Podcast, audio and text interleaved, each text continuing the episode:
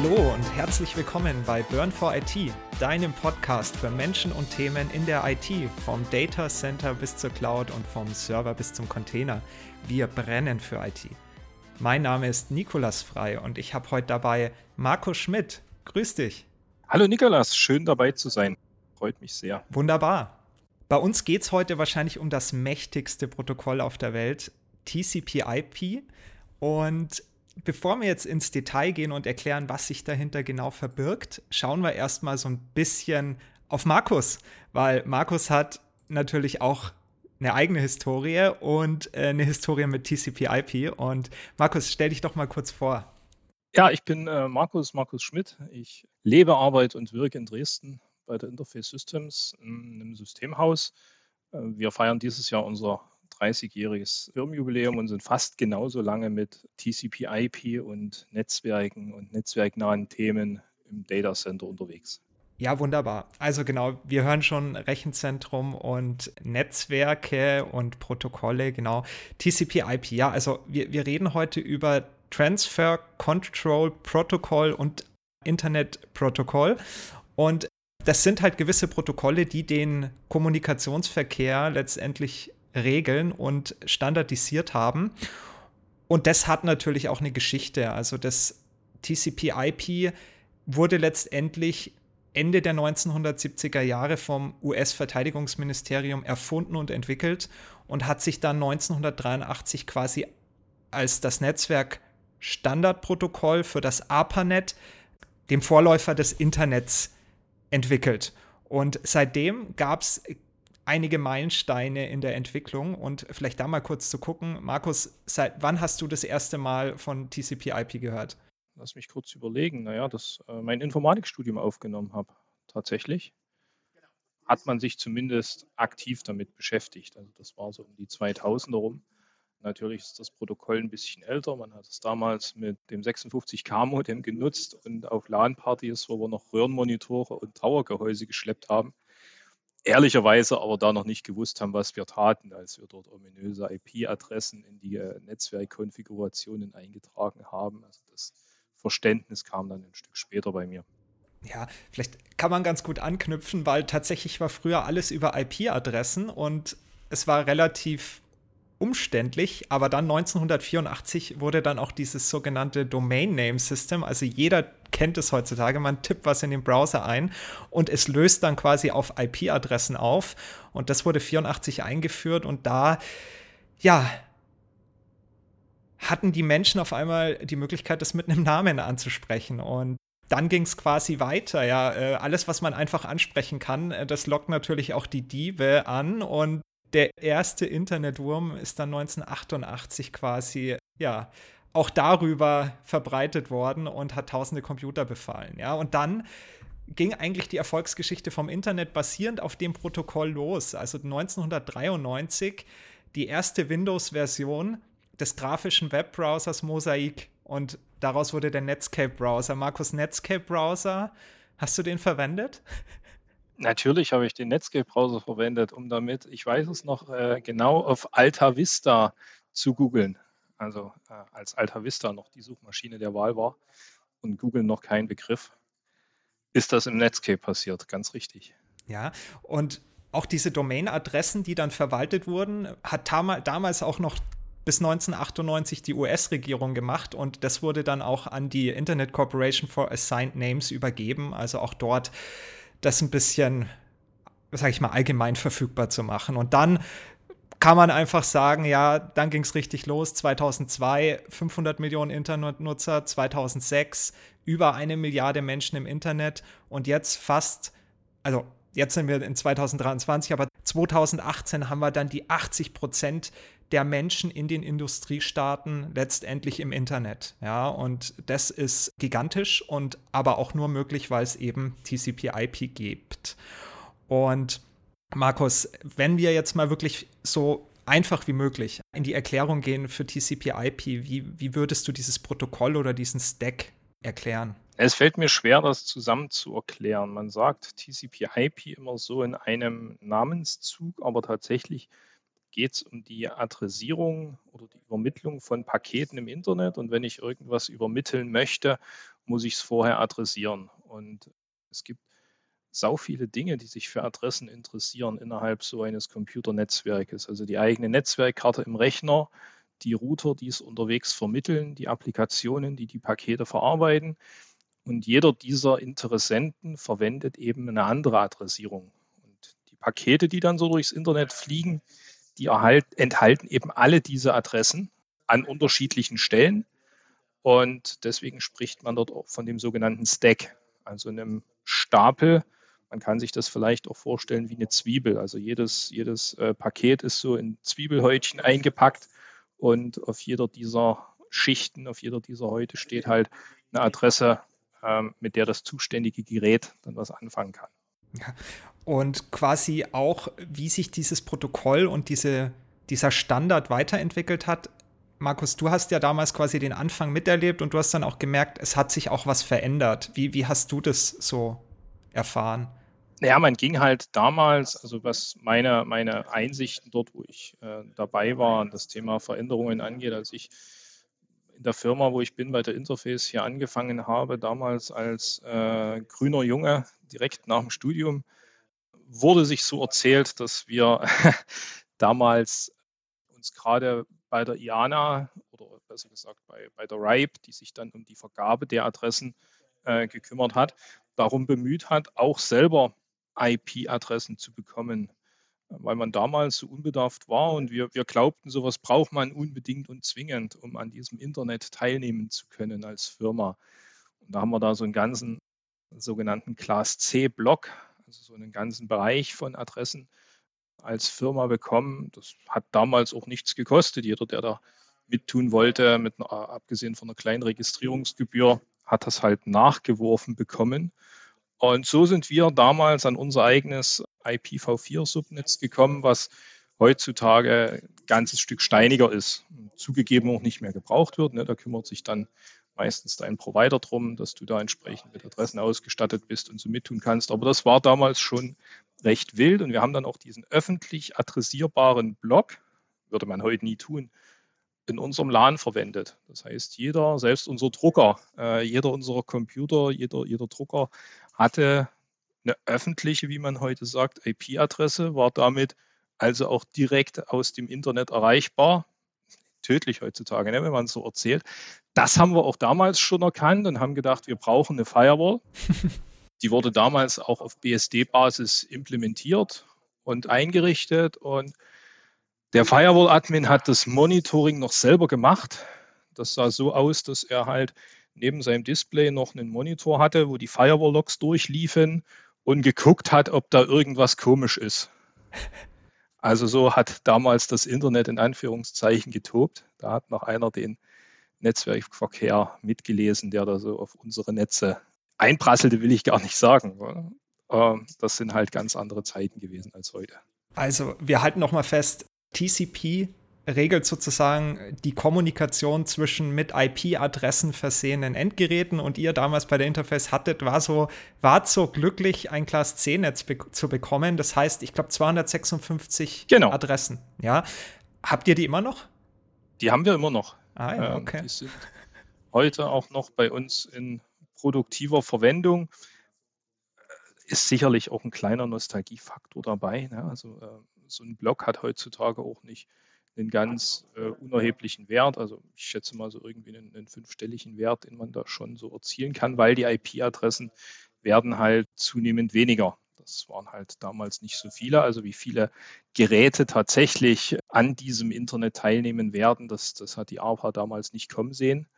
Und äh, schon viele Jahre reden wir halt darüber, dass uns die IP-Adressen ausgehen und wir da irgendwie einen Nachfolger brauchen. Der ist mit IPv6 jetzt schon lange gefunden. So eine Zwischenlösung, die heutzutage jede Firma kennt und unternimmt, ist, dass man halt erstmal den lokalen IP-Adressbereich abgetrennt hat und viele, viele Firmen auf der ganzen Welt die gleichen IP-Adressen für ihr lokales Netz verwenden, Netze, die sich halt übergreifend ohnehin nicht sehen und die was ich vorhin gesagt habe, öffentlichen IP-Adressen sind dann diejenigen, die im Internet zur Vermittlung oder zum Ansprechen der einzelnen Systeme und Endpunkte verwendet werden. Ja, absolut. Und du hast es gerade schon angesprochen, IPv6 und natürlich IPv4, also das, wo ihr dieses Class C-Netz habt, ist natürlich auch die nächste Entwicklungsstufe von TCP/IP sozusagen mit einer neuen Adressrange, da kommen wir auch gleich noch mal drauf.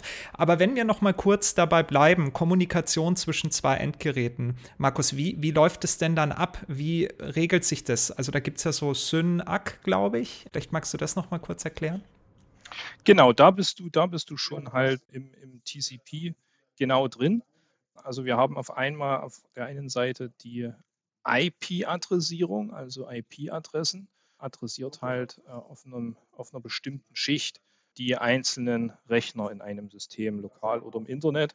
Und TCP ist dann eine Protokollschicht höher und regelt, du hast es gerade gesagt, SYNAC, dann auch verschiedene Gütequalitäten einer Kommunikation, wenn ich das mal so sagen will. Zum Beispiel zeichnet sich TCP, man hört auch auf die UDP, sage ich gleich ein bisschen was dazu, was das ist. TCP zeichnet sich dadurch aus, dass es ein verlässliches Protokoll ist. Verlässlich und verbindungsorientiert. Das bedeutet, das Protokoll selbst kümmert sich darum, dass jedes Paket, was ich absende, auch beim Gegenüber, der ebenfalls TCP spricht, ankommt.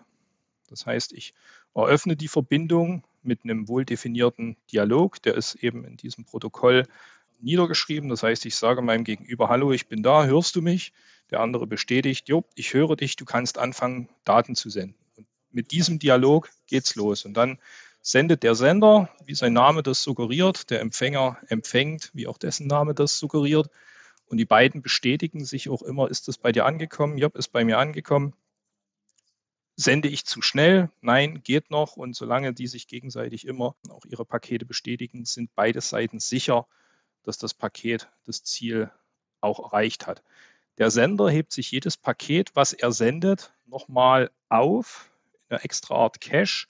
Und wenn dann halt die Bestätigung vom Empfänger ausbleibt, dass er ein bestimmtes Paket bekommen hat, geht der Sender automatisch davon aus, das ist im Internet verloren gegangen. Das kann passieren. Also TCP wurde genau dafür gebaut, dass solche Pakete auch mal verloren gehen können. Und sendet das Paket dann einfach nochmal. So lange, bis er auch das Paket bestätigt hat. Weitere Eigenschaft von TCP ist es, an jede dieser Pakete nochmal eine eigene sogenannte Sequenznummer dran zu schreiben. Das ist einfach eine fortlaufende Nummer. Und der Empfänger kann dann wie so ein kleines Label-Etikett anhand dieser Sequenznummer sich wieder die richtige Kette an Paketen zusammenbauen, um danach die große ursprüngliche Datenmenge, die ich mal in Pakete zerlegt habe, auch wieder zusammenzubauen und sinnvoll nutzen zu können. Ja, tolle Beschreibung und auf diese Datenpakete, die dann letztendlich wieder die Anwendungen darstellen, kommen wir später noch. Aber nochmal jetzt auf die heiße Thematik zwischen IPv4 und IPv6. IPv4 war ja quasi der initiale Adressierungsstandard, also um mal den Adressraum zu symbolisieren, das sind 32 Bit, also 32 mal eine 0 oder eine 1 und dann landet man dort ja binär letztendlich bei rund 4 Milliarden IP-Adressen. Ja, und IPv6 klingt jetzt schon ein bisschen größer. Markus, wo unterscheidet sich das denn vom IPv4? Naja, 2, 2 hoch 32 hast du gesagt, also 32 Bit. Das bedeutet, 2 äh, hoch 32 sind 4 Milliarden, kann man als Zahl, glaube ich, auch noch geistig irgendwie erfassen. Bei IPv6 haben wir den Adressraum ein bisschen erhöht von 2 hoch 32 auf 2 hoch 128. Also da hat sich so eine Potenz plötzlich vervierfacht. Das klingt jetzt hm, gar nicht mal so viel. Ne? Von 32 auf 128, irgendwie Faktor 4 steckt da drin. Die Zahl sich vorzustellen, ist relativ schwierig. Das sind ungefähr 350 Trillionen, Trillionen, Trillionen. Auch das ist schwer vorzustellen. Ähm, deswegen versuche ich es ein bisschen plastisch zu machen. Die Erde ist viereinhalb Milliarden Jahre alt. Wenn wir seit Anbeginn der Zeit, also seit Entstehung der Erde, pro Sekunde eine Milliarde IPv6-Adressen vergeben hätten bis heute, dann hätten wir weit unter einem Prozent aller verfügbaren Adressen vergeben. Also wir hätten noch länger als die Lebensdauer des Universums lang ist Zeit, weitere IPv6-Adressen zu vergeben. Die kompletten Globus mit einer Schicht aus Reiskörnern bedecken wollten und jedem dieser Reiskörner eine IPv6-Adresse geben, solange bis die IPv6-Adressen alle sind, dann hätten wir auf der Erde eine Reisschicht geschaffen, die bis an die Ausdehnungsgrenzen des Universums reicht.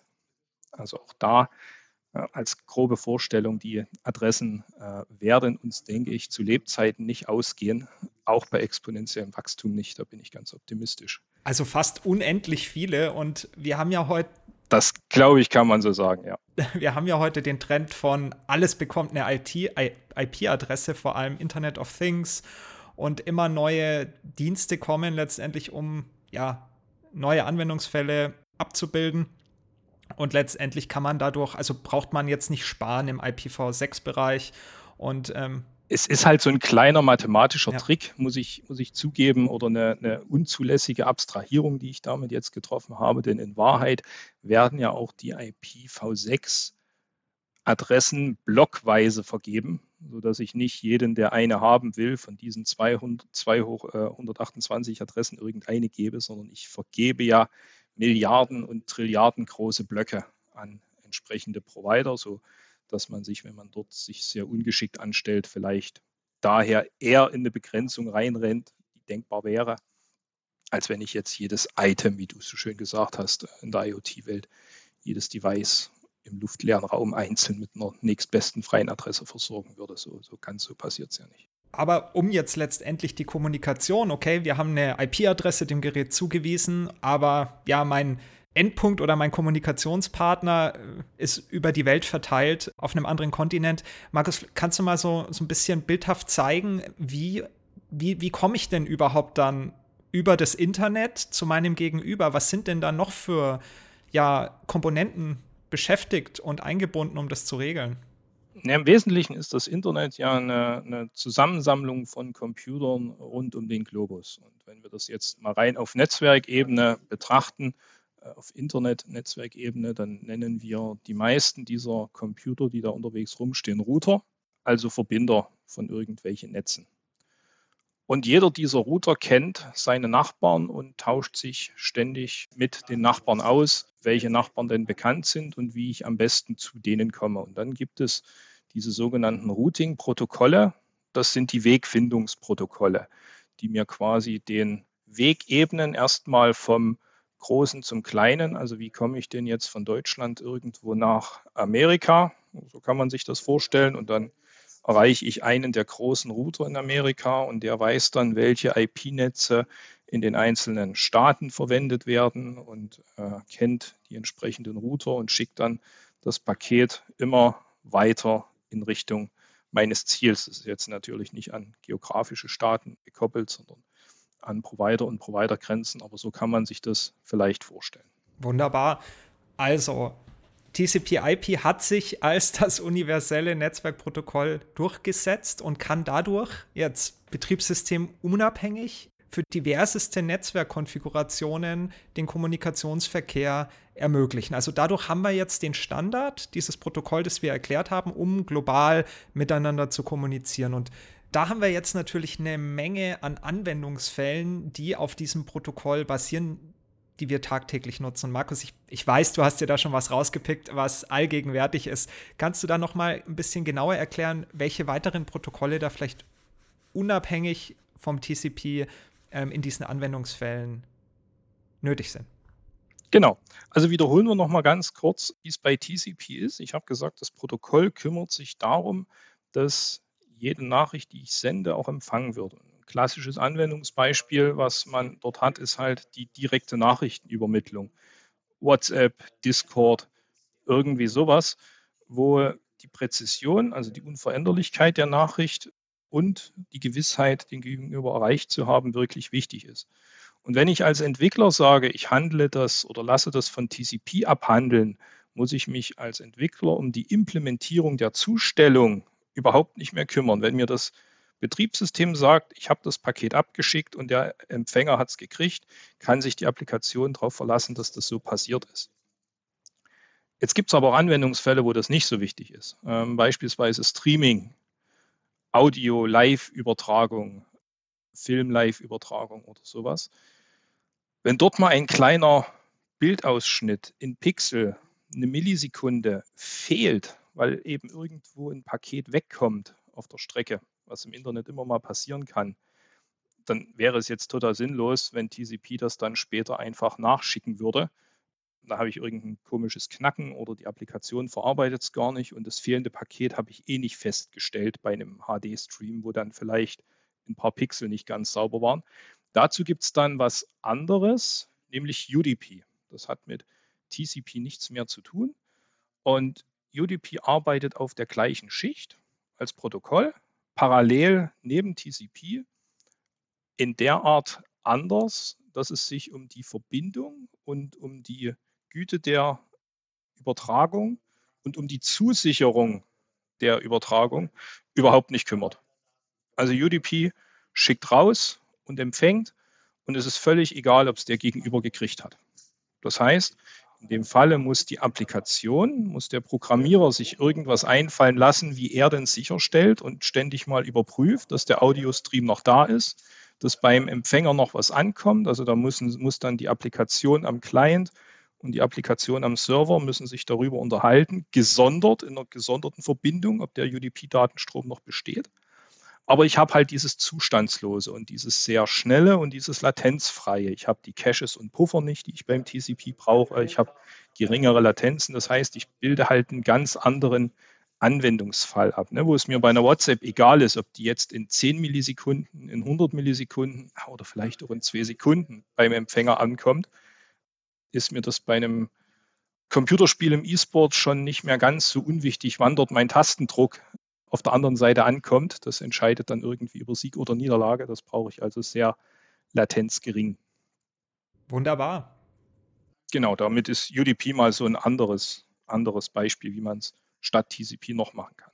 Hat halt jeder Anwendungsfall seine eigenen Spezifika. Ja, bei TCP IP kommt alles an und bei UDP geht auch gerne mal was verloren, aber dafür bekomme ich es einfach schnell und habe halt die niedrige Latenz und eine höhere Reaktionszeit. Genau, wenn die Pakete auch nicht mehr aktuell sind und es mir eh nichts bringt, die nochmal zu schicken, dann kann ich ja auch darauf verzichten. Dann nehme ich UDP. Und du bist jetzt im Unternehmensumfeld tagtäglich unterwegs und siehst dann natürlich auch live bei Unternehmen Herausforderungen in Netzwerken. Und letztendlich passiert dann immer, oder sind die Herausforderungen auch manchmal in Zusammenhang mit TCP/IP. Wie geht ihr denn davor oder auch was sind eure Mittel und Werkzeuge, um da im Bereich der Netzwerkanalyse ja, so ein Troubleshooting zu machen, die Fehler zu finden? Dadurch, dass es eben auf dieser Ebene ne, IP, TCP, UDP standardisiert ist, kann ein Netzwerker dort schon viel tun, ohne die eigentlichen Paketinhalte zu verstehen. Also erstens, datenschutztechnisch interessiert sie nicht. Muss sie noch nicht interessieren, wenn der Traffic verschlüsselt wäre, was, was gut wäre, wenn er verschlüsselt wäre, weil alle, alles das, was in den Paketen drin ist, brauche ich als Netzwerker eher nicht wenn ich die Adressinformationen, die sogenannten TCP-IP-Header, also die Zusatzinformationen, die auch noch in der Adressierung an den Paketen dranstehen, wenn ich die habe. Und die kann ich im Grunde genommen an jedem Netzwerkgerät, wenn ich berechtigt bin, dort remote drauf zuzugreifen oder lokal drauf zugreifen kann, kann ich diesen Netzwerkdatenstrom abfischen, sniffen, mithören, wie auch immer, als Kopie. Also ich muss den da auch nicht unterbrechen und einer entsprechenden Analyse zu führen. Also ein Standard-Tool, was jeder Netzwerker dort hat, ist Wireshark, was mir halt den ganzen Netzwerkdatenverkehr, mich den ganzen Netzwerkdatenverkehr aufzeichnen lässt und mir den dann entsprechend visualisiert und wo ich durch genau dieses Protokoll durchgehen kann, durch den ganzen Stapel durchgehen kann, also für jedes Paket mir zu jeder Zeit anzeigen lassen kann, welche IP-Adresse hatte das, welche TCP-Adresse, man sagt auch Port dazu, hatte das, wie lange hat es gebraucht, bis die Bestätigung vom Empfänger kam und was stand dort noch so drin, weil die beiden Systeme unterhalten sich, Sender und Empfänger, auch darüber, kommt der andere noch mit, kann er noch alle Daten entgegennehmen, sende ich zu schnell, sollte ich langsamer senden? Und alle diese Informationen stehen tatsächlich nochmal in den Paketen dran. Und ich kann sie mir angucken. Und ein Beispiel, wo wir ähm, in der Praxis dann zum Beispiel auf solche Themen wie dieses verbindungsabhängige Protokoll TCP und die Probleme, die daraus erwachsen stoßen, ist, wenn ich VPN beispielsweise, also ein virtuelles Netzwerk, ein verschlüsseltes Netzwerk aufspanne übers Internet und innerhalb dieses verschlüsselten Netzwerkes meine eigentliche Business-Kommunikation mache. Dann ist nämlich Folgendes passiert. Ich habe plötzlich TCP-Pakete, die ich mit Hilfe anderer TCP-Pakete übertrage. Im übertragenen Sinne könnte ich sagen, ich habe eine innere und eine äußere Verbindung. Und wenn mir jetzt so ein Paket wegkommt, dann denkt erstmal der Initiator der inneren Verbindung, also der Client-PC der Server-PC, Mist, hier ist was weggekommen, ich muss nochmal schicken. Der äußeren Verbindung, also dem VPN-Endpunkt auf der einen und auf der anderen Seite, fällt das Gleiche aber auch auf. Die wissen nur nichts voneinander und der fängt auch nochmal an, das erneut zu schicken. Und das heißt, aus einem kleinen Paketverlust erwächst mir dann plötzlich ein sehr, sehr hoher Mehraufwand an solchen Retransmits, also Neusendungen, die meine Leitung, die wahrscheinlich schon überlastet ist, weil ich ja initial den Paketverlust hatte, noch mehr überlastet. Und so kann sich das aufschaukeln. Und für uns war das oder ist das häufig so ein klassischer Fall von über mein VPN geht ein Ping durch, ne, weil das ist was sehr Kleines, geht durch mit kurzer Latenz, alles schön. Und sobald ich aber Last drauf kriege und größere Pakete drauf kriege, fällt auch mal eins weg und durch das eben beschriebene Symptom potenziert sich dieses Wegfallen und ich habe am Ende überhaupt gar keine Performance äh, auf meiner VPN-Leitung. Und sowas gehört zum Beispiel zur Aufgabe von unseren Firewall- und Netzwerkteams, solchen Themen nachzugehen und das auseinanderzunehmen und, und in die Pakete reinzugucken und solchen Dingen auf die Spur zu kommen. Ja, speziell mit dem Trend Work from Home, der auch jetzt nicht allzu lange her ist, da habt ihr bestimmt eine Menge an solchen Herausforderungen gehabt, oder? Ja, natürlich. Auch wir und bei uns gibt es diesen Trend immer noch, der zugegebenermaßen damals mit Corona losging, wie bei so vielen. Also unsere Kollegen haben zu sehr großen Teilen die Möglichkeit, organisatorisch und auch das Recht, im Homeoffice zu arbeiten und sind natürlich immer, immer mehr auf funktionierende und stabile Internetverbindung angewiesen. Und eben auch auf TCP/IP. Ja. ja. Und da sind wir wieder bei TCP/IP, genau. Und denke, darum ist es wichtig, sich zumindest in den Grundlagen damit zu beschäftigen, weil ich denke, es ist interessant, wie die heutige Kommunikation oder besser gesagt seit 1993 mit dem standardisierten Protokoll ja, global stattfindet und eben, es ist egal, was für eine Hardware ich habe, ich kann es plattformübergreifend über alle Netze hinweg nutzen. Und ja, wir haben gesehen, wie das Protokoll aufgebaut ist, wie so eine Kommunikation funktioniert. Wir haben gehört, wo der Unterschied liegt zwischen IPv4 und IPv6 und warum wir uns keine Gedanken machen müssen, dass uns die IP-Adressen ausgehen könnten, auch wenn sie nicht einzeln vergeben werden, sondern in Blöcken. Und auch, dass natürlich nicht die Geräte direkt miteinander kommunizieren, sondern dass auch noch andere, sage ich, Vermittler wie in dem Postverteilerzentrum damit beschäftigt sind, um auch die Pakete zu den richtigen Adressaten zu bekommen. Und ja, alle Use Cases von heute, die wir kennen, ob es E-Mail-Kommunikation, ob Streaming ist, Browsing, letztendlich alles basiert darauf. Und ob wir das mit einer Kontrolle, also mit einer Verbindungsüberprüfung haben möchten, dass auch alle Pakete ankommen, TCP, oder eben Verluste in Kauf nehmen mit UDP, ist dann die andere Frage. Das hängt halt auch immer davon ab, welchen Dienst wir nutzen. Und Markus, du hast gesagt, das Tool eurer Wahl, um auch die Sichtbarkeit im, im Enterprise-Umfeld zu gewährleisten und ein Troubleshooting durchzuführen, wäre Wireshark. Kannst du das jemandem mit an die Hand geben oder kann man das jemandem mit an die Hand geben, äh, der noch nicht so viel Netzwerkerfahrung hat? Wie würdest du das vielleicht noch kurz als Tipp weitergeben? Ist das für jeden gemacht? Aus meiner Sicht schon. Also wenn ein Einsteiger zumindest grob IP-Adressen und TCP-Ports kennt und auseinanderhalten kann, dann kann er auch schon in die Analyse mit Wireshark einsteigen. Das hilft auch sehr dem Verstehen. YouTube ist voll von äh, Erklärungsvideos eines jeden Niveaus, von so fünf Minuten Teasern bis mehrtägigen In-Depth-Kursen gehen. Es ist halt immer nur, ne, ich habe das als ein Werkzeug rausgegriffen für die akute für das akute Troubleshooting eines ganz spezifischen Problems. Im Enterprise-Umfeld gibt es dann halt noch Systeme, die ständig von allen meinen Netzwerkgeräten Daten sammeln, Adressverkehrsdaten sammeln und mir dann global über meine Infrastruktur anzeigen. Achtung, hier hast du ein Bottleneck oder hier ist eine Anomalie, die auf einen Angriff hindeuten könnte und solche Dinge mehr. Also Wireshark ist wirklich das für genau den einen spezifischen Problempunkt, den ich mir gerade angucke. Ja, vielen Dank, Markus, auch für den Tipp gerade nochmal zu Wireshark. Was wir jetzt natürlich noch geben können, ist ein Ausblick auf die zukünftigen Entwicklungen in dem Bereich. Man könnte sich ja jetzt die Frage stellen, TCP/IP ist das für immer gesetzt? Und die Frage haben wir uns tatsächlich auch noch gestellt und sind da auf ja ein paar Initiativen gestoßen, unter anderem auch New IP genannt, die hauptsächlich im ja Mobilfunkbereich angewendet werden, um eben mehr Performance unter unterschiedlichen Endgeräten zu bieten. Aber unterm Strich es ist eher unwahrscheinlich, dass sich das irgendwie mit TCP/IP in nächster Zeit ändern wird. Es ist einfach global der Standard. Und also meine persönliche Meinung, man findet ein paar Artikel im Internet dazu natürlich, dass es einen Nachfolger geben könnte, aber es ist äußerst unwahrscheinlich. Weiß nicht, Markus, was meinst du?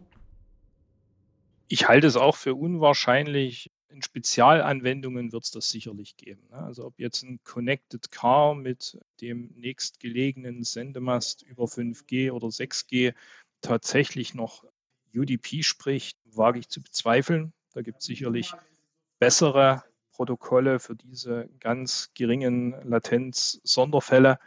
Mag auch vielleicht was geben, wo man sich Verschlüsselung schon eher wünscht. Also mit eher meine ich weiter unten im Protokoll-Stack, dass auch meine Adress- und Meta-Informationen schon mit verschlüsselt sind und nicht wie bei TLS heute der reine Payload. Also das wäre noch eine Anforderung, die ich mir vorstellen könnte. Also dass hier und da was entwickelt wird, glaube ich schon. Aber wenn wir uns anschauen, wie lange wir IPv6 haben, ich habe es jetzt nicht äh, direkt auf Wikipedia nachgeguckt, wie lange es das schon gibt und wie hoch der Verbreitungsgrad von IPv6 heute ist, glaube ich nicht, dass TCP noch zu meinen Lebzeiten in der Form abgelöst wird, dass es total verschwindet. Das kann ich mir nicht vorstellen.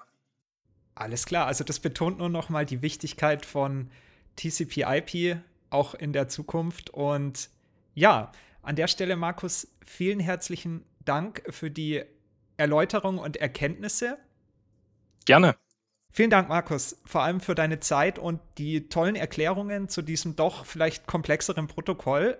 Wir werden auf jeden Fall deine Kontaktdaten da noch mal ähm, mit rein verlinken, falls da noch die ein oder andere Rückfrage kommt. Aber Markus, kann man dich vielleicht irgendwo auch wieder persönlich treffen auf der ein oder anderen Veranstaltung?